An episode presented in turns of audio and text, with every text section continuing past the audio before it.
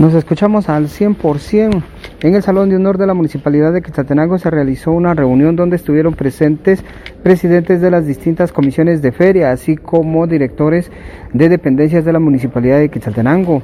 El objetivo es conocer los cronogramas que se estarían utilizando y adecuando para las actividades de eh, feria. Es Ronnie Álvarez de Gestión de Riesgos de la Comuna Quetzalteca quien habla sobre este acercamiento. El día de hoy pues tuvimos una reunión una de las comisiones, ¿verdad?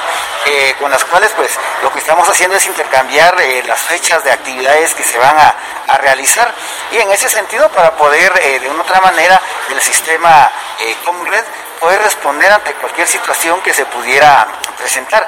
Asimismo, también presentar todas aquellas acciones preventivas como las de atención eh, prehospitalaria si fueran necesarias.